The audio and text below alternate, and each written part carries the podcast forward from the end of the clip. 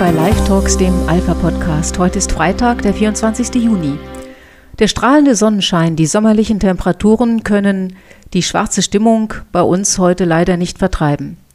Heute stimmte der Bundestag über Paragraph 219a Verbot der Werbung für Abtreibungen ab. Dass das Parlament unter der Ampelregierung, die sich selbst als Fortschrittskoalition bezeichnet, solche Werbung erlaubt, das hatte niemand mehr in Frage gestellt. Wir aber müssen uns jetzt fragen, wie es so weit kommen konnte, dass in unserem Land die Tötung eines Menschen beworben werden darf. Die Gründe hierfür liegen vor allem darin, dass die Abtreibungslobby gekonnt, sprachlich und inhaltlich manipuliert hat. Inhaltlich deswegen, weil die von der Ampelregierung gewünschte Aufhebung des Paragraphen 219a Strafgesetzbuch überhaupt kein Informationsdefizit beseitigen wird. Denn ein solches Informationsdefizit existiert überhaupt nicht. Die in der vergangenen Legislaturperiode erfolgte Neufassung des Werbeverbots für Abtreibungen ermöglicht es längst jeder abtreibungswilligen Schwangeren, sich eine von der Bundesärztekammer gepflegte und monatlich aktualisierte Liste aus dem Internet herunterzuladen. In dieser Liste sind nicht nur sämtliche Arztpraxen, Kliniken und Einrichtungen verzeichnet, die vorgeburtliche Kindstötungen durchführen, sondern darin finden sich auch sämtliche Kontaktdaten und auch die von ihnen jeweils angebotenen Methoden. Einfacher, schneller und umfassender kann sich heute niemand mehr informieren, der die Abtreibung eines Kindes erwägt. Stattdessen wird die Streichung des Werbeverbots für Abtreibungen das in Teilen der Gesellschaft sehr unterentwickelte Bewusstsein für das Lebensrecht ungeborener Menschen weiter untergraben. Denn es ist ja praktisch niemandem zu vermitteln, dass eine Handlung, für die geworben werden darf, rechtswidrig und prinzipiell strafbar sein soll. Sprachlich erfolgte die Manipulation vor allem in der Weise, wie über die betroffenen Menschen gesprochen wird. Da wird das Narrativ der autonomen Frau bedient, zu deren Recht auf sexuelle Selbstbestimmung unbedingt auch das Recht auf vorgeburtliche Kindstötung gehören müsse. Wie wenig selbstbestimmt Frauen tatsächlich sind, die abtreiben lassen, wie viel Fremdbestimmung durch Partner und Umfeld zu dieser Entscheidung führen, das passt einfach nicht ins Bild und wird daher geleugnet. Denn schließlich ist es ja viel einfacher, Frauen in Not eine Abtreibung anzubieten, als Hilfe und Unterstützung. Dass diese Fremdbestimmung tatsächlich sehr massiv ist, das erleben wir täglich in unserer Beratungshotline VitaL, bei der die anrufenden Frauen in höchster Not von dem Druck berichten, dem sie ausgesetzt werden, vor allem von denjenigen, denen das Kind im Wege stehen könnte. Ebenso sorgfältig wurde aber auch das Narrativ des Arztes gepflegt, der seinen unverschuldet in Not geratenen Patientinnen selbstlos dadurch hilft, dass er ihr ungeborenes Kind tötet und der dabei so viel Unmut ausgesetzt ist, dass diesen Job keiner mehr machen will. Tatsächlich aber ist es so, dass Christina Hähnel bisher noch keine einzige Drohmail eines Abtreibungsgegners hat vorlegen können. Und tatsächlich ist es auch so, dass die Zahl der Mediziner, die abtreiben möchten, in dem Maße zurückgeht, wie das Wissen um die vorgeburtliche Entwicklung des Menschen wuchs und Ultraschallaufnahmen ungeborener Kinder an Qualität und Präzision zunahmen. Wer nämlich einmal das schlagende Herz eines Kindes im ersten Schwangerschaftsdrittel gehört hat, wer einmal gesehen hat, wie es mit Armen und Beinen strampelt, der hat halt einfach ein Problem damit, es abzusaugen. Es ist daher auch überhaupt kein Zufall, dass Deutschlands bekannteste und eifrigste Abtreibungsärzte nicht Gynäkologen sind und ausschließlich Abtreibungen durchführen. Christina Hähnel hat nicht einmal eine Kassenzulassung als Allgemeinmedizinerin. Ebenso wie Friedrich Stapf verdient sie ihr Geld nahezu ausschließlich mit vorgeburtlichen Kindstötungen. Vom Wunder der Entwicklung des vorgeburtlichen Kindes haben beide offensichtlich keine Ahnung. Und daher war ein drittes, wortmächtiges Narrativ notwendig, um den Paragraphen 219a zu kippen. Vom Kind darf nicht gesprochen werden. Das ungeborene Kind ist Schwangerschaftsgewebe oder Empfängnis, die entfernt werden muss, so der O-Ton von Christina Hähnel. Das ist medizinisch und wissenschaftlich so falsch und in der Wortwahl so rückständig, dass es schon fast lächerlich wäre wenn da nicht Bundesjustizminister Marco Buschmann von der FDP wäre, der genau die Ärzte als wissenschaftliche Leuchten betrachtet, die ein solches Vokabular verwenden. Und der gleichzeitig diejenigen als Fake News schleudern bezeichnet, die einfach nur aussprechen, was jeder weiß, der logisch denken kann, der in Biologieunterricht aufgepasst hat und der nachvollziehen kann, dass das Bundesverfassungsgericht dies auch schon mehrfach bestätigt hat. Zu keinem Zeitpunkt seiner Entwicklung ist der Mensch etwas anderes als ein lebendiger Mensch. Bei einer Abtreibung stirbt daher ein Mensch und kein Schwangerschaftsgewebe und erst recht keine Empfängnis. Wer anderes behauptet, ist nicht fortschrittlich, sondern befindet sich auf dem Wissensstand voriger Jahrhunderte. Wir aber sollen belogen werden. Wir sollen glauben, dass bei einer Abtreibung lediglich eine Schwangerschaft unterbrochen wird, so im Originalton Minister Buschmann, der hier das DDR-Vokabular benutzt. Wir sollen glauben, dass Frauen im Schwangerschaftskonflikt Werbung für Abtreibung dringender brauchen als Unterstützung und dass unser Land fortschrittlich regiert wird von Koalitionären, die sprachlich im SED-System und wissenschaftlich im vorigen Jahrhundert stecken geblieben sind. Die bittere Logik dieses Fortschritts Abtreibungen werden prinzipiell erlaubt werden. Wieso auch nicht? Man darf ja schließlich dafür werben. Von guten und bösen Geistern haben wir diesen Podcast genannt. Wer die bösen Geister sind, ist, glaube ich, ganz klar geworden.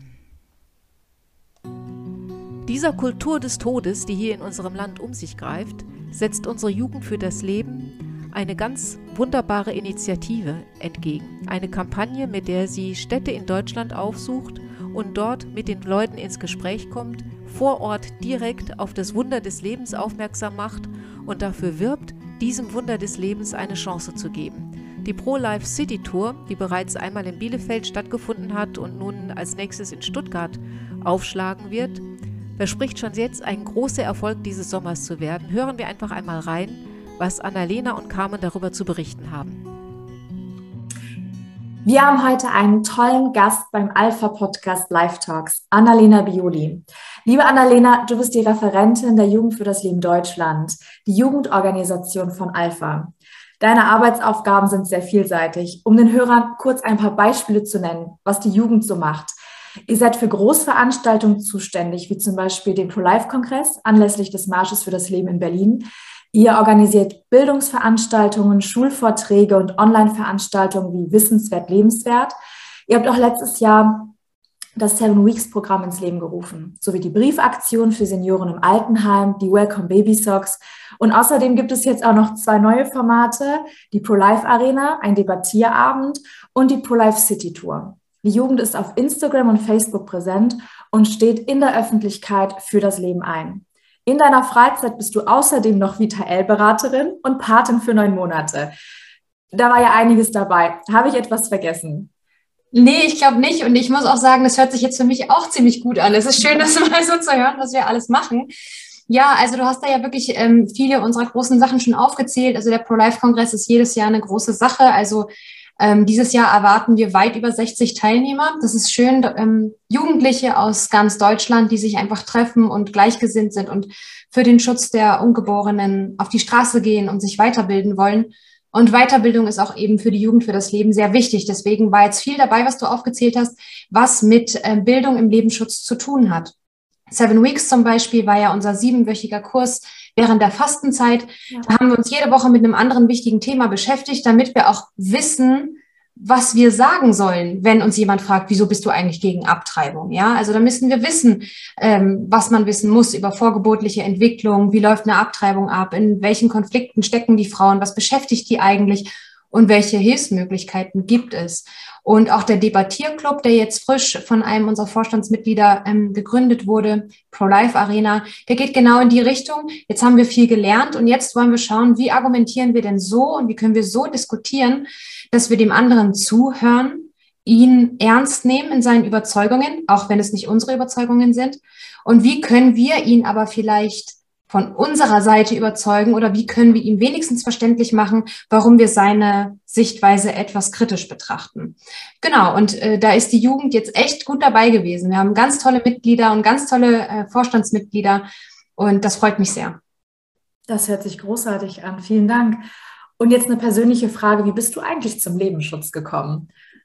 Ja, das beantworte ich immer sehr gerne, weil, weil die Geschichte eigentlich echt schön ist. Also mhm. ich bin pro-life gewesen, ohne es zu wissen. Also zum einen bin ich katholisch erzogen worden und als Katholik kann man nur pro-life sein. Also wir lieben das Leben, wir lieben die Menschen und wir wollen, dass die Menschen geboren werden dürfen. So, das ist mal das eine. Und das andere ist eben, dass meine Schwester mit 15 schwanger geworden ist. Das ist ja so diese Story, die man in den Mainstream-Medien immer hört. Also da wird uns ja immer versucht, also die versuchen uns einzureden, wenn du mit 15 schwanger wirst, dann ist dein Leben ruiniert, wenn du nicht abtreibst. Ja, du wirst niemals Karriere machen, du wirst keinen Mann finden, bla, bla, bla. Das stimmt halt alles nicht. Das habe ich bei meiner Schwester gesehen, wie das gehen kann. Die ist im öffentlichen Dienst tätig und meine Nichte studiert Lehramt. Also alles super gelaufen. Ja. Allerdings ging das nur, weil meine Eltern gesagt haben, wir sind für dich da. Wir helfen jetzt. Meine Mama hat ihren Job gekündigt, sodass meine Schwester Schule und Ausbildung abschließen konnte und hat ihr einfach beigebracht, wie das, also wie Muttersein funktioniert. Da hat man jetzt vielleicht mit 15 nicht so ähm, die Intuition, die man vielleicht hätte, wenn man mit Anfang 20, Anfang 30 Mutter wird. Und als ich dann rausgekommen bin aus meiner Familie in die Welt da draußen zum Studieren und in der Schule, habe ich einfach gemerkt, das ist total unnormal. Die meisten Eltern reagieren leider nicht so und die Kindsväter reagieren auch nicht so. Und das war dann der Punkt, wo ich gesagt habe, das darf nicht sein, dass meine Schwester privilegiert ist und aus Glück sich für ihr Kind entscheiden konnte. Ähm, das sollte, sollte für alle Frauen möglich sein. Und deswegen bin ich im Lebensschutz tätig, weil ich finde, dass Frauen was Besseres verdient haben als Abtreibung.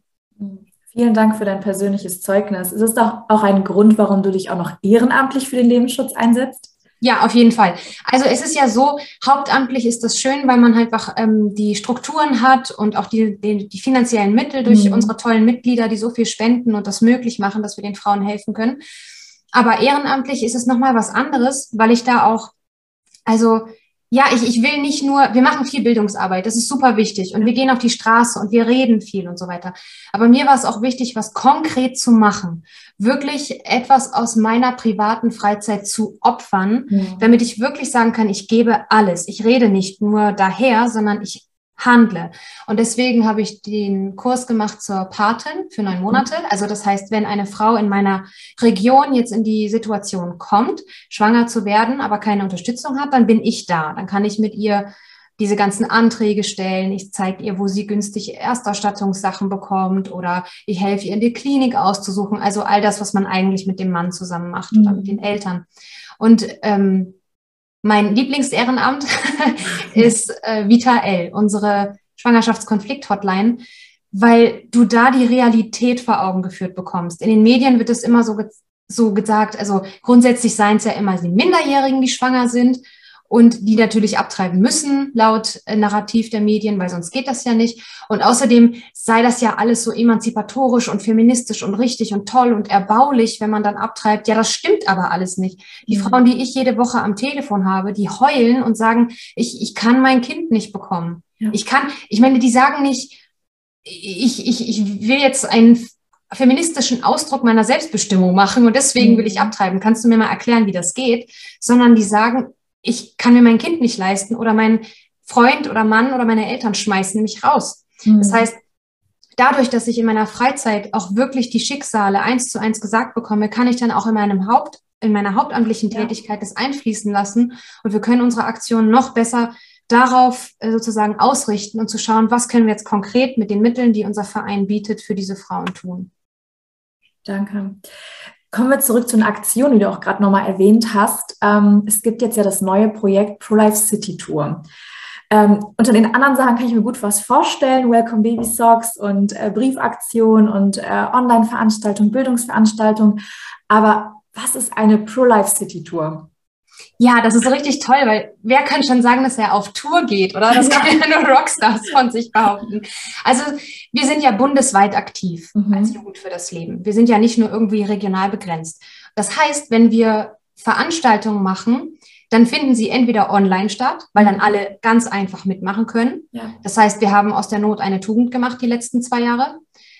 Ähm, oder wir machen eine Großveranstaltung, wie zum Beispiel jedes Jahr in Berlin, aber da können halt einfach nicht alle kommen, weil die nicht vielleicht aus München anreisen wollen oder können. Also haben wir uns gemacht, gedacht, ähm, dann kommt eben der Berg zum Propheten. Wir gehen zu dir. Wir gehen zu dir nach Hause in deine Stadt. Wir bewegen mit dir, mit den Jugendlichen etwas bei dir vor Ort, weil es ist auch nochmal ein anderes Gefühl, wenn man was Ehrenamtliches tut oder sich für eine Sache einsetzt, wenn man das vor seiner eigenen Haustür macht. Mhm. Es ist ähnlich wie das, was ich gerade gesagt habe mit, ich möchte nicht nur reden, ich möchte handeln. Ja. ja, bei mir zu Hause, ich will da, wo ich wohne, die Welt zu einem besseren Ort machen. Ich will hier aufmerksam machen auf die Probleme unserer Zeit. Und das größte Menschenrechtsproblem unserer Zeit ist Abtreibung. Und ähm, genau, und es macht es den Jugendlichen auch einfacher. Wir kommen zu ihnen, wir bringen alles mit, mhm. mit Ideen und Materialien und dann gehen wir gemeinsam auf die Straße. Mhm. So was, was macht man jetzt bei einer Pro-Life City Tour? Natürlich, wir touren in die Stadt. Jetzt sind wir da. Vormittags treffen wir uns dann, das, meistens findet das am Wochenende statt. Vormittags treffen wir uns mit den alten Hasen aus dem Lebensschutz. Unser Verein besteht ja aus vielen Regionalverbänden, also damit wir eben überall vertreten sind. Und da sind die alten Hasen, die schon viel Erfahrung haben und schon viel für den Lebensschutz getan haben, von denen wir Jugendlichen lernen können. Mhm. Und gleichzeitig wollen diese alten Hasen aber auch wissen, ey, was könnten wir eigentlich jetzt für die Jugend machen? Könnt ihr uns mal helfen? Wir haben vielleicht ein bisschen den Anschluss zur Jugend verloren. Das heißt, wir treffen uns mit denen, tauschen uns aus, erfahren über die lokalen Besonderheiten, welche Gruppierungen gibt es, welche Gemeinden und Vereine, wo könnten wir vielleicht eingeladen werden. Wir machen Schulbesuche etc. Und dann gucken wir, wie können wir euch helfen, wie könnt ihr uns helfen. Das ist uns wichtig. Wir wollen generationenübergreifend zusammenarbeiten. Und dann am Nachmittag treffen wir uns dann nur mit den Jugendlichen. Das ist für die Dynamik einfach wichtig, dass man auch ein bisschen unter sich ist. Und dann machen wir Aktionen in der Innenstadt. Und das sind verschiedene Sachen. Also beispielsweise, was richtig gut ankommt und sehr viel Spaß macht und für jeden was ist, auch für den, der vielleicht ein bisschen schüchterner ist, ist unsere Rosenaktion. Also wir haben jetzt immer, wenn wir in einer Stadt waren, 200, 300 Rosen verteilt. Die nennen wir Pro-Life-Rosen, weil das Leben schön ist wie eine Rose. Und wir haben immer einen Anhänger oder einen Sticker dran mit der Information über uns, über unseren Verein, was wir machen, wofür wir stehen. Und jeder bekommt gern was geschenkt. Ja. Also die Menschen sind das nicht mehr gewohnt. Meistens fragen sie dann, ja, wie viel kostet die denn? Jetzt sagen wir, nee, das ist gratis. Ja. Und dann ist es toll, weil dann fragen die, oh, wer, wer ist denn der edle Spender? Und zack, können wir über unser Anliegen reden. Das ist doch viel schöner und kommt viel besser an, als wenn wir jetzt irgendwo hingehen, einen Stand machen und ein Schild hochhalten, hallo, wir sind gegen Abtreibung. Ja, definitiv. Ja. Genau, das ist so eine unserer Aktionen. Wir haben Gummibärchen zum Beispiel.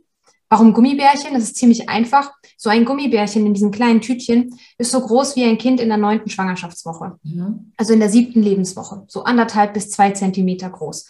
Und das, äh, dieses Tütchen mit den Gummibärchen klebt dann an so einer Visitenkarte mit allen wichtigen Infos über die vorgeburtliche Entwicklung in diesem Stadium ähm, des Babys. Mhm. Und natürlich Informationen, wer wir sind und was wir machen da, das sind so Sachen, das ist, das ist nicht schwierig. Man geht durch die Fußgängerzone und sagt, hey, möchtest du Gummibärchen haben? Hey, ich habe Gummibärchen für dich. Ja. Das heißt, wir wollen nicht auf Konfrontation gehen, sondern wir wollen zeigen, das Leben ist schön, wir lieben die Frauen, wir lieben die Babys und wir wollen, wir wollen was für, für, für sie machen, ja. Und das kann, da kann jeder mitmachen. Fotoaktionen, also zahlreiche Sachen machen wir dann gemeinsam mit den Jugendlichen. Sehr schön. Ähm, und wie ist diese Idee denn eigentlich entstanden? Also es hört sich alles sehr gut an ja, wie ist die Idee entstanden? Also das klingt jetzt vielleicht ein bisschen pragmatisch, aber es ist immer wieder vorgekommen, dass wir nicht wussten, was die älteren Leute im Verein gemacht haben, mhm. unsere alten Hasen, wie ich mhm. gerne nenne, die Erfahrenen. Äh, und die wussten nicht, was wir machen. Also wir haben so ein bisschen parallel äh, aneinander vorbeigearbeitet und das ist ja blöd, ja. weil wir können voneinander so viel lernen und da gibt's so, die haben so viele Ressourcen und äh, da haben wir gedacht, okay, pass mal auf, wir besuchen euch mhm. und treffen uns, dann wisst ihr, dann seht ihr unser Gesicht, weil es läuft ja auch so viel online, logischerweise, bei so einem großen Verein. Wir haben 11.000 Mitglieder mhm. in ganz Deutschland. Wie willst du die denn alle persönlich kennen? Also dachten wir, das ist doch ganz schön für die Verbindung einfach, dass man, dass man sich kennt, dass man, ja, dass man einfach weiß, wer wo sitzt und wer was wo macht und wer seine Schwerpunkte wo hat. Und dann haben wir uns gedacht, na ja, wenn wir schon da sind, dann lass uns doch die Jugendlichen auch gleich mit abholen, weil wir halt immer sehr, sehr viel Spaß haben auf unseren Großveranstaltungen, was sei es die Pro-Life-Tour oder der Pro-Life-Kongress mhm. oder äh, ähnliche Veranstaltungen. Und dann machen wir ja eh auch immer sowas. Mhm. Also wir haben ja solche Aktionen, wie wir sie auf der Pro-Life City Tour gemacht haben, immer gemacht. Wir haben ja bei der Pro-Life Tour im Chiemgau letztes Jahr irgendwie 500 äh, Wurfsendungen verteilt mhm. mit Infomaterial und Broschüren. Das haben wir immer schon gemacht. Und jetzt haben wir einfach gesagt, das machen wir jetzt in jeder großen Stadt in mhm. Deutschland. Also ist die Pro-Life City Tour im Prinzip äh, ganz viele kleine Pro-Life-Touren in einzelnen Städten Deutschlands. Ja, wir wollen überall ein, ein kleines Licht aufstellen. Und ja. irgendwann leuchtet die ganze Deutschlandkarte und dann machen wir Deutschland wieder Pro-Life. Das wäre schön. Die neue Pro-Life Generation. Genau. Sehr schön. Und ähm, in welchen Städten wart ihr schon? Was kommt äh, demnächst? Was habt ihr geplant? Ja, die coolste Stadt war München, weil wir da mhm. unsere Auftaktveranstaltung hatten, gemeinsam mit dem Marsch für das Leben, der mhm. das zweite Mal in München stattgefunden hat. Ja. Da sind einfach schon so viele junge Leute da gewesen und total motiviert und fröhlich und lebensbejahend. Da haben wir gesagt, da starten wir. Mhm. Und wir haben gedacht, wir werden da so mit 20 Leuten vielleicht unsere Rallye durch die Innenstadt machen. Wir waren dann über 40. Wow. Also uns sind die Pullover äh, ausgegangen, unsere, mhm. unsere Pro-Life-Hoodies, die wir da an unsere Mithelfer immer gratis verteilen. Das, das war genial. Also wir waren in München und dann, was auch super war, war Bielefeld. Das war auch wieder eine ganz andere Kundschaft, muss man mhm. sagen. Ne? Also äh, in München hast du vielleicht noch naja, andere Leute, du findest da vielleicht noch eher, sagen wir mal, konservativ denkende Menschen und in Bielefeld, mhm. da ist dann auch schon ein bisschen rauer dann manchmal. Und trotzdem super Begegnungen gehabt mit den Leuten. Keiner hat uns angefeindet. Mhm. Und das, obwohl wir zur gleichen Zeit da waren, wie, ich würde jetzt mal schätzen, ich bin schlecht mit Zahlen, 2000 Demonstranten, die einen Pride-Marsch gemacht haben. Mhm. Also wir haben alles aus der LGBTQIA-Community da gehabt, was du dir vorstellen kannst. Und äh, trotzdem haben wir viele Menschen erreicht. Das war echt spannend. Und dann sind wir jetzt diese Woche in Stuttgart mhm. und im Juli ist schon Lindau geplant und wir haben auch schon eine Anfrage für Fulda. Also mhm. es ist ein bisschen wie ein Rockstar. Wir müssen jetzt ja. schon gucken, dass wir das alles unterbringen. Also es ist schon eher so, dass ihr mehr Anfragen bekommt als Termine möglich sind, oder? Ja, na klar. Ja? Also das ist, mhm. und man muss ja auch immer dazu sagen, ich habe das jetzt hauptamtlich, ähm, mhm. das hauptamtlich, aber alle anderen machen das ehrenamtlich. Ja. Die ganzen Jugendlichen machen das in ihrer Freizeit. Mhm. Also die opfern ein ganzes Wochenende, also die, die mitorganisieren, definitiv ein ganzes Wochenende dafür, was die Materialherstellung betrifft, um mal den Hörern so einen Eindruck zu geben. Das klingt gut, ne? 200 Rosen verteilen. Mhm. Das bedeutet aber auch, an 200 Rosen 200 Bändchen befestigen, ja. an denen wir das Lesezeichen befestigen. Und vielleicht müssen die Rosen noch geputzt werden, weil da Stacheln dran sind, also Dornen. Oder die fünf Kilo Gummibärchen, die wir verteilt haben, müssen ja auch erstmal an das Schildchen angebracht werden. Also da ist sehr, sehr viel Vorbereitungsarbeit auch drin. Und das finde ich großartig, dass unsere Ehrenamtlichen da so engagiert sind. Ja. Und wie sind so die Rückmeldungen der Teilnehmer, beziehungsweise denen, die das alles mitorganisieren? Ja, also die, die das organisieren, sind immer total beflügelt, mhm. weil man, es ist Arbeit, das kann man ja ganz ehrlich sagen, es ist Arbeit und kostet viel Zeit und Mühe. Und dann hat, und dann lohnt es sich, und wenn man sich dann hinsetzt zur wohlverdienten Pizza, die wir als Abschluss dann immer essen, dann ist man so richtig voller Adrenalin und äh, Serotonin und denkt sich, oh toll, wir haben echt was erreicht. Ja. So schön, dass das alles so gut gelaufen ist. Und die Teilnehmer, das finde ich immer spannend, weil die Teilnehmer sagen dann, das war ja gar nicht so schlimm. weil manche sich vorstellen unter Pro-Life-Arbeit, ja. ähm, dass wir da jetzt auf Krawall gebürstet sind mhm. und da irgendwie demonstrieren und schreien. Das tun wir ja gar nicht. Wir sind gut drauf und wollen den Leuten was Gutes. Und ähm, vor allen Dingen, wenn wir Jungs dabei haben, junge Männer, wenn die dann Rosen verteilen, ich meine, das, welche Frau bekommt von einem hübschen jungen Mann nicht gerne Rose geschenkt? Und das merken die ja auch. Ne? Ja. Es ist ja schön, was zu verschenken. Ja. Ähm, das, ist, das ist für die Teilnehmer immer total erbaulich. Und dann resultiert daraus, dass die sich noch mehr engagieren wollen. Mhm. Also, dass die dann sagen, hey, ich will bei euren Schuleinsätzen mitmachen. Ich möchte bei der Fortbildung mitmachen, weil sie einfach gemerkt haben, wie gut das tut. Ja, super.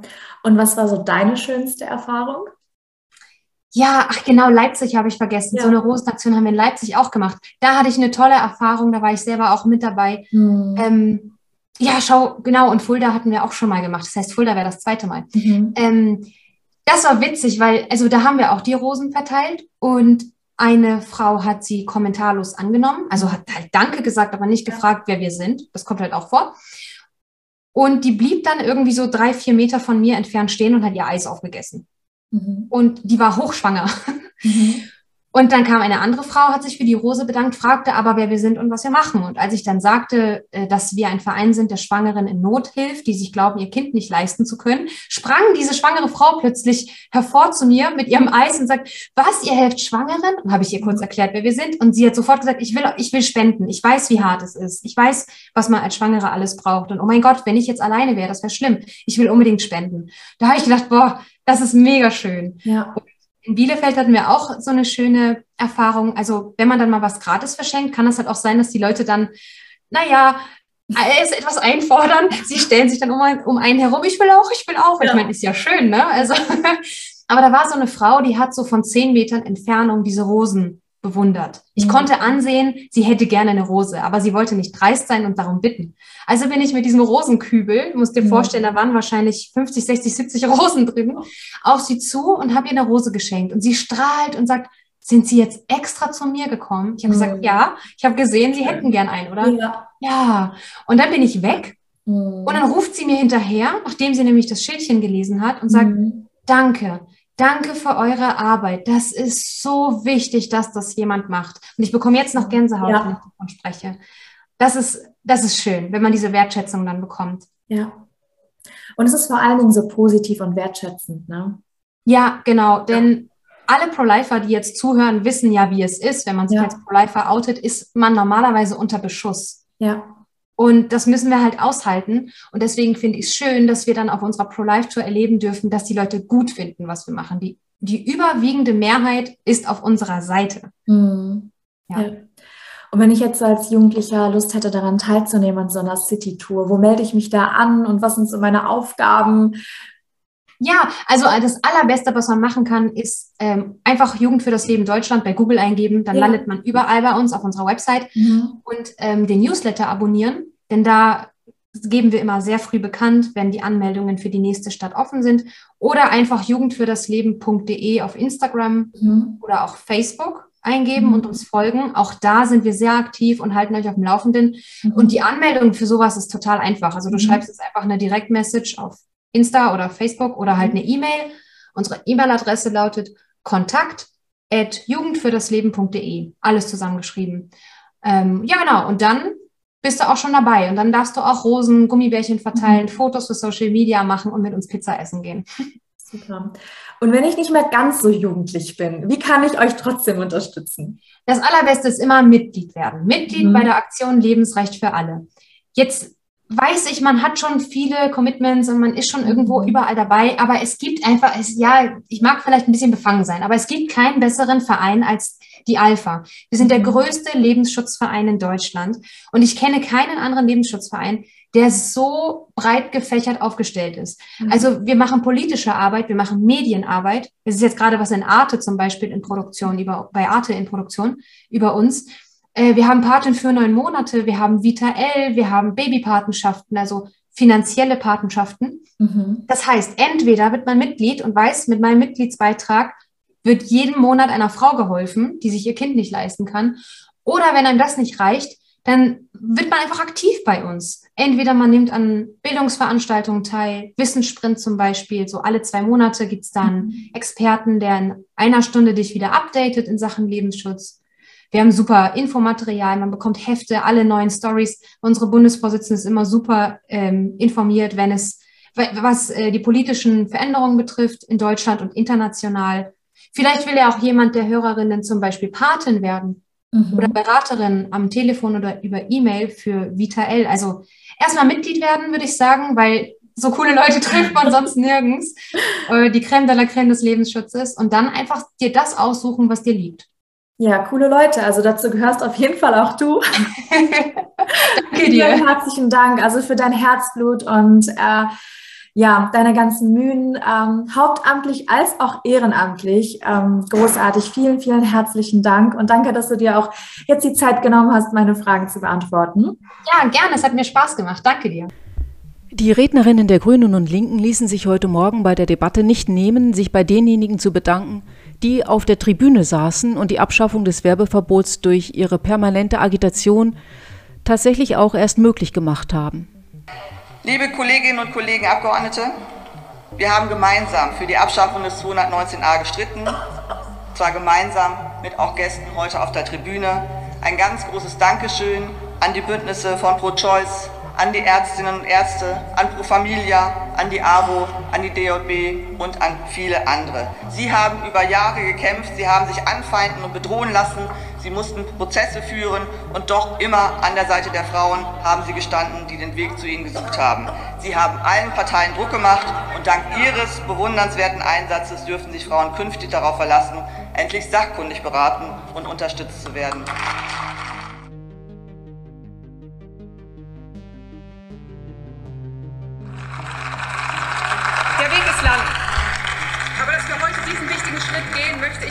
Kritik natürlich auch gebührend würdigen.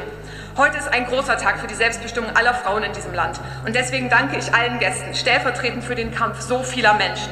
Wir können hier tolle Reden halten, Anträge stellen und auch mal abstimmen. Aber nichts, gerade in diesem Bereich, funktioniert ohne euren unermüdlichen Druck aus der Zivilgesellschaft. Ohne euch funktioniert nichts. Deswegen danke für euren Einsatz, euer Durchhaltevermögen, euren Kampf. Wir werden gemeinsam weitermachen.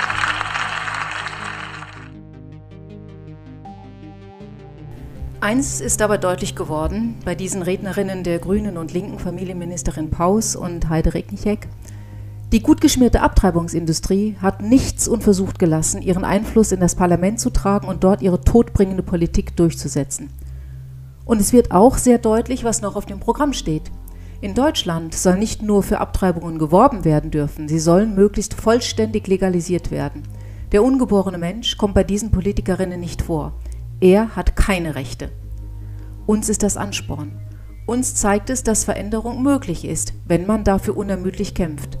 Das werden wir auch weiter tun, weil alle Menschen es uns wert sind, auch und gerade die Ungeborenen.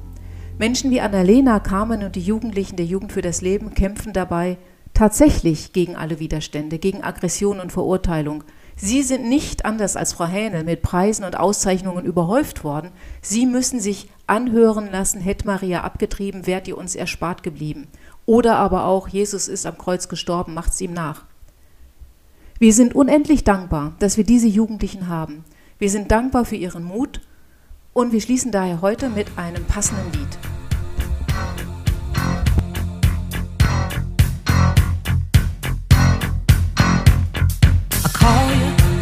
need you, my heart's on fire.